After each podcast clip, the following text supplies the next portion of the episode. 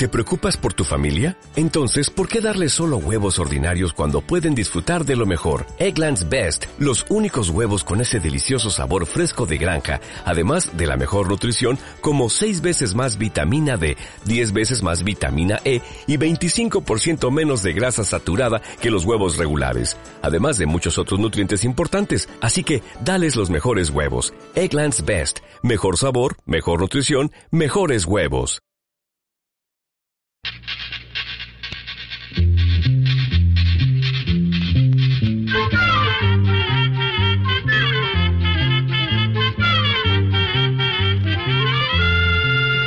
Llegó pa' todo, llegó la escuela, llegó la escuela, llegó por radio.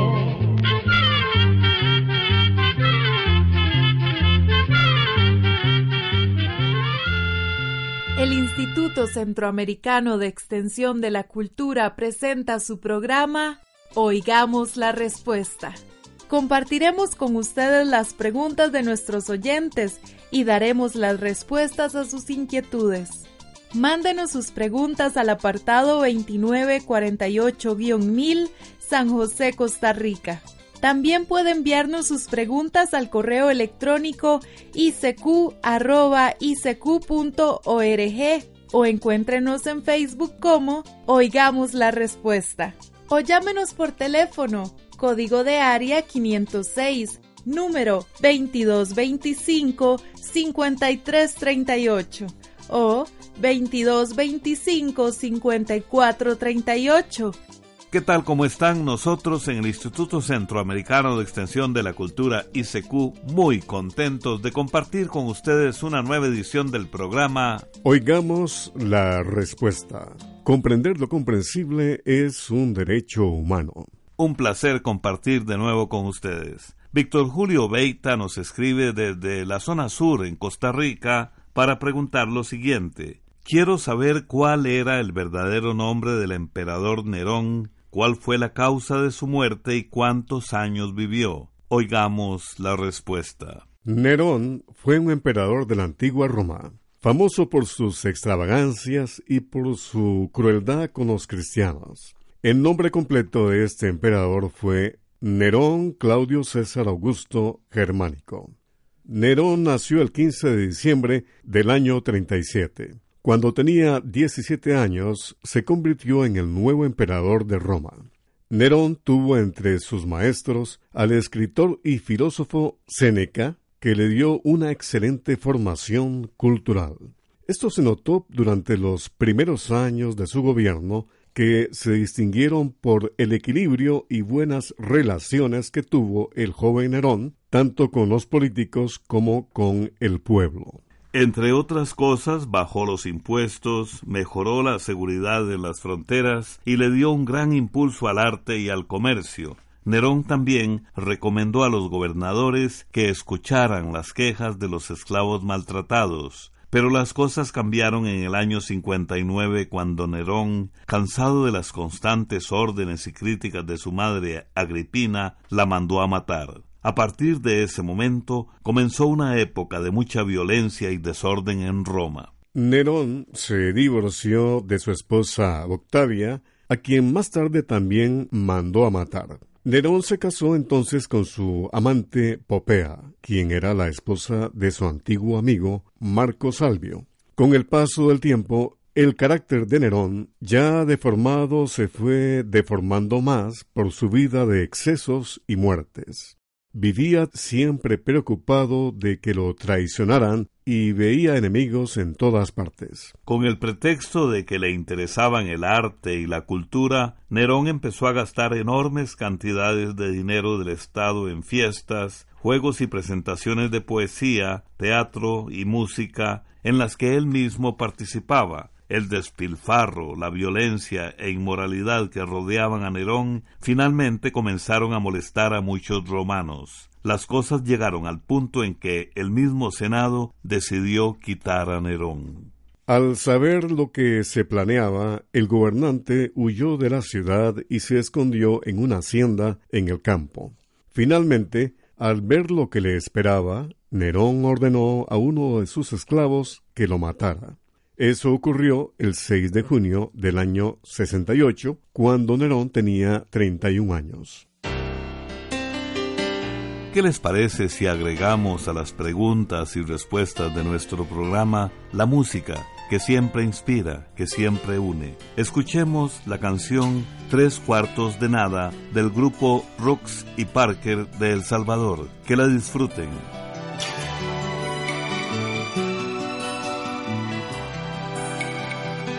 ¿Qué te queda después de la danza del dinosaurio? ¿Qué te queda después del cotidiano humo y alcohol?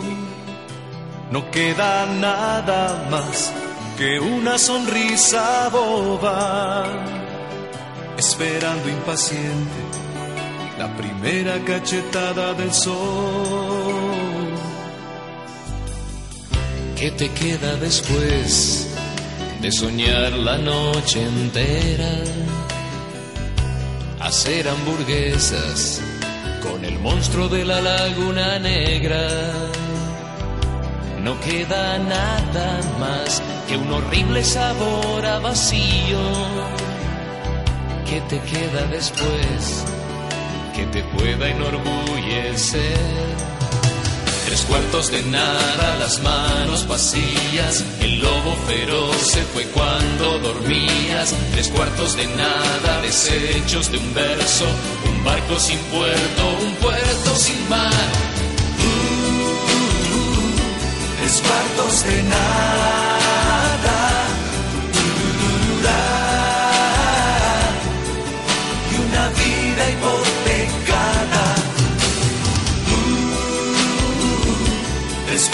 De nada.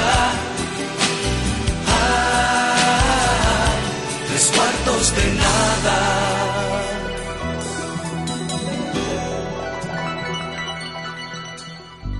¿Qué te queda después de comprar locura a plazos?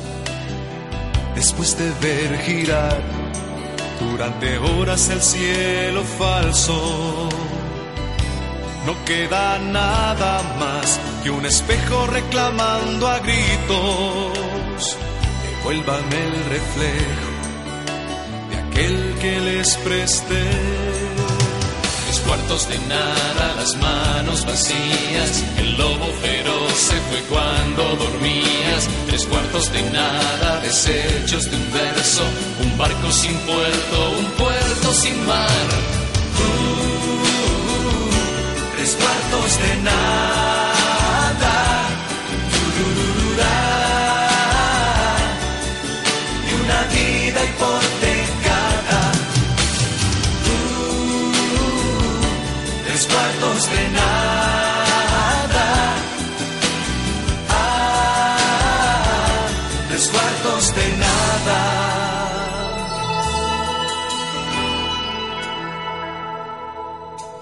No sabes lo que el mundo daría por un poco de ti. Ni te imaginas lo que el mundo daría por un poco de ti. Un poco de ti, un poco, nada en concreto. Un poco de ti. Poco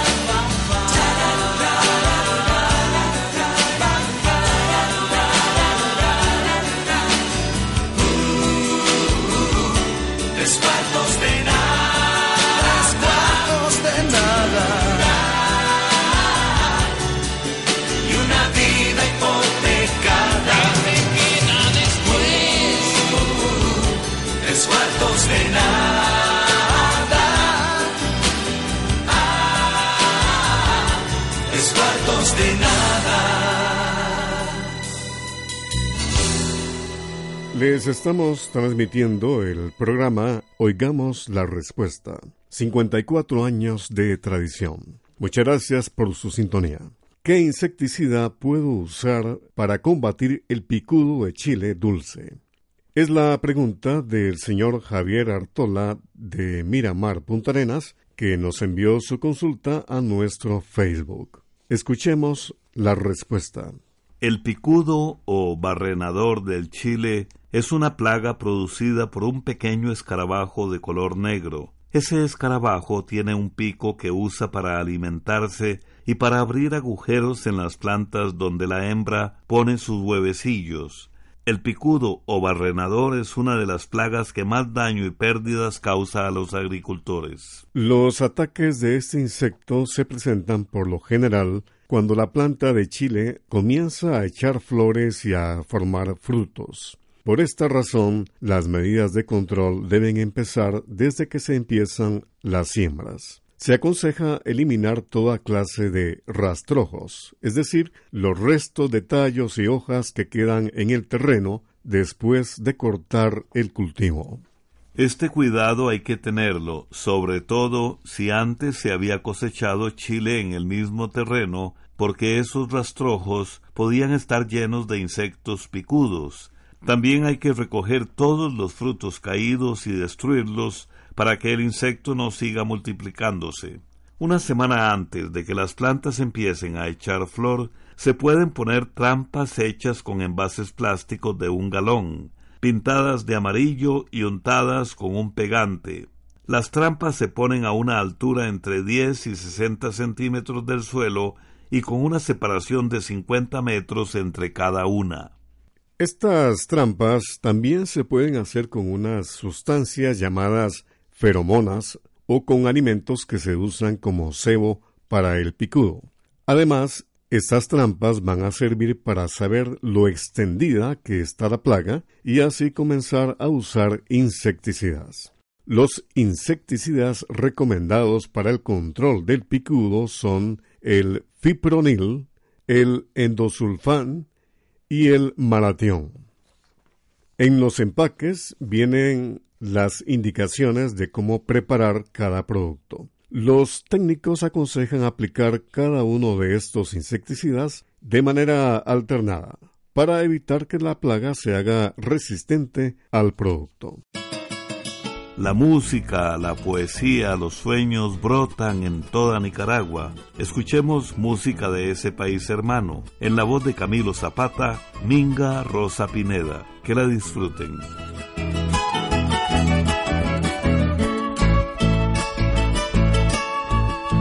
Yo aprendí pa' que me dieras tu querer, a cantar con alma, vida y corazón. Aprendí el nandaimeño a cómo es y a bailar aquel solar de Monimbo. Zapateaba al compás de mucho son y hasta pude hacerme amar de Doña Inés pero yo estaba loco por tu amor y en mis cuentas era mío tu querer. Los recedos florearon y mi amor se llevaron y los mayos volvieron sin voz. Y tu de seda, minga rosa pineda, yo no sé qué camino tomó. Minga rosa pineda, yo no sé qué camino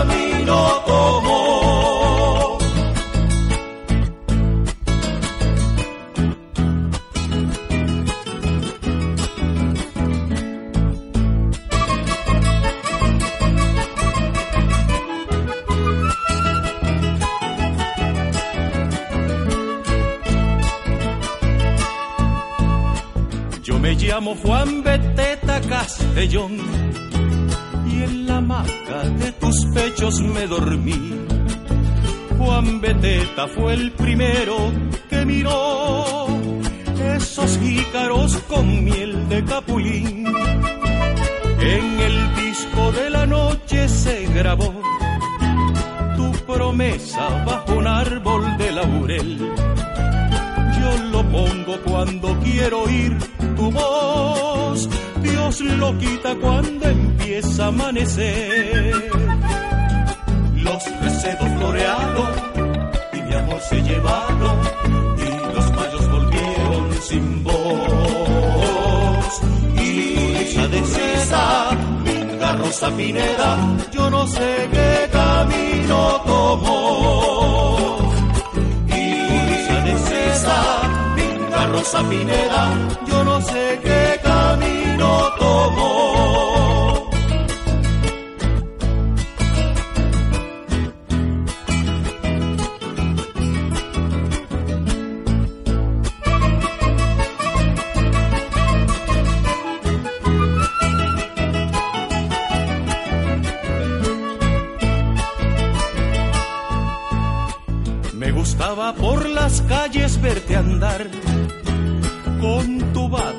En el cuadril, tus ojitos tan esquivos para mirar y eran anchas tus caderas para mí. Sospechaba que no estabas tan cabal y bultosa del ombligo yo te vi si supieras lo que tuve que aguantar por la foto que te hicieron de perfil. Los recedos florearon y mi amor se llevaron y los mayos volvieron sin voz. Y tu de cesa, linda rosa pineda, yo no sé qué camino tomó. Y tu risa de cesa, linda rosa pineda, yo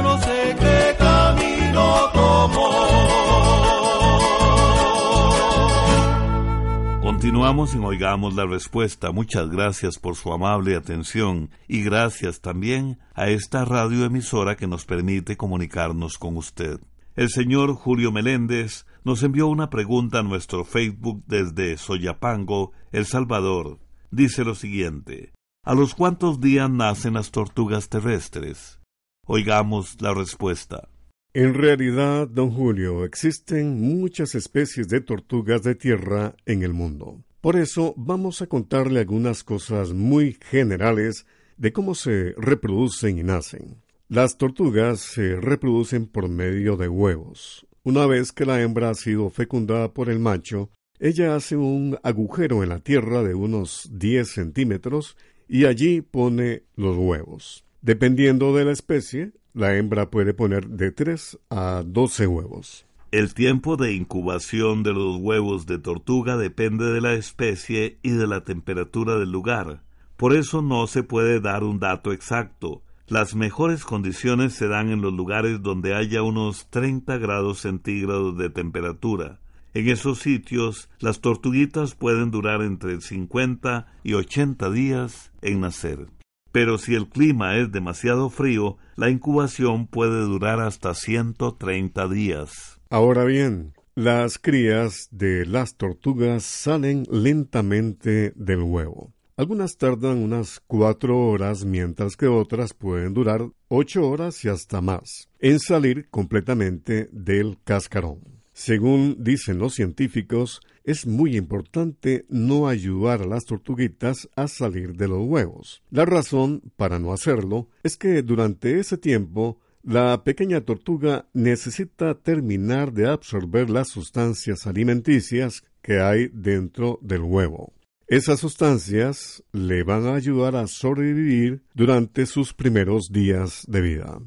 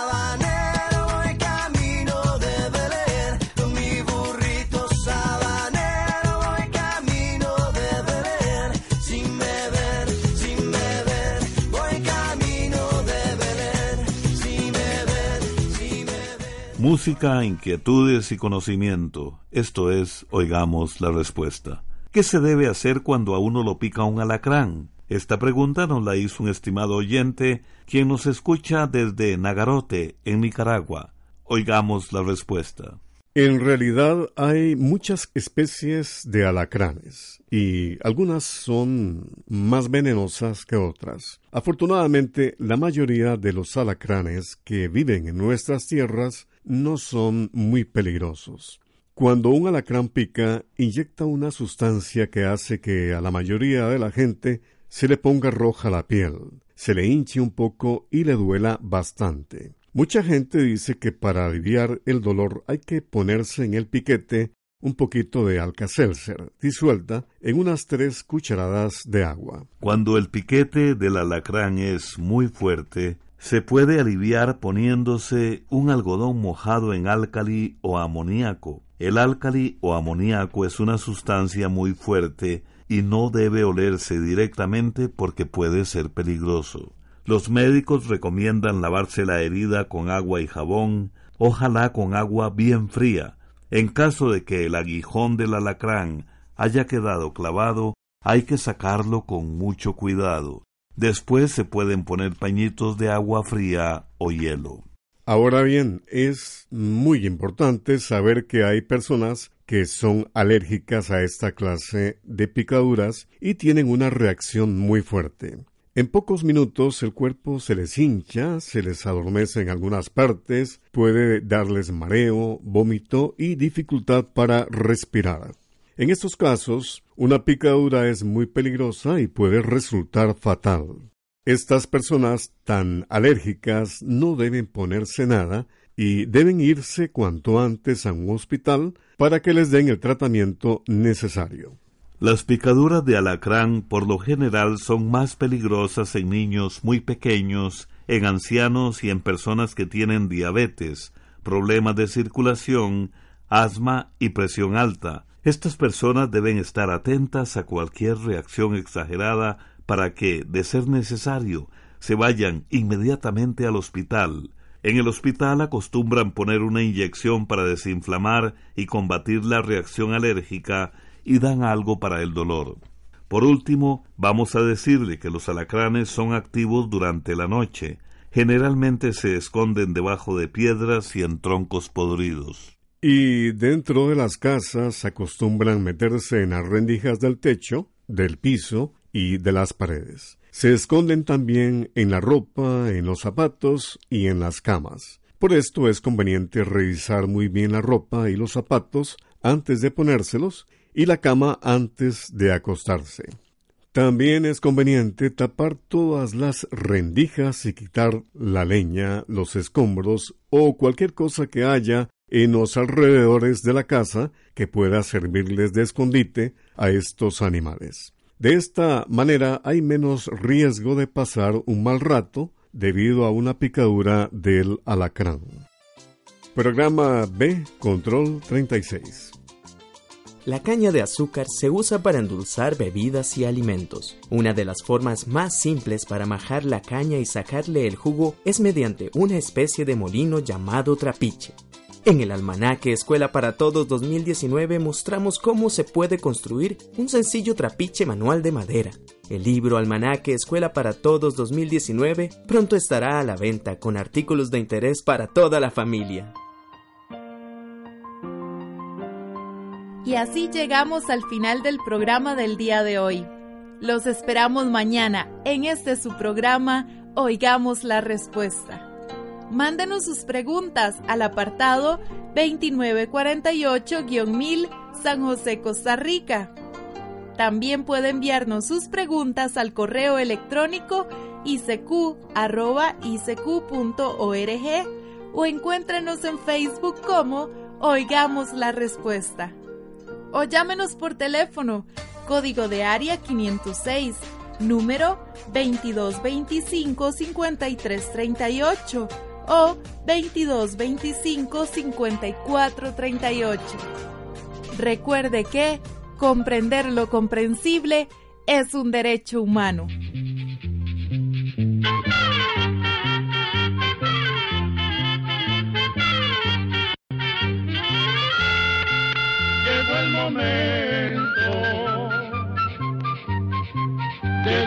Despedirnos. Se va a la escuela, se va cantando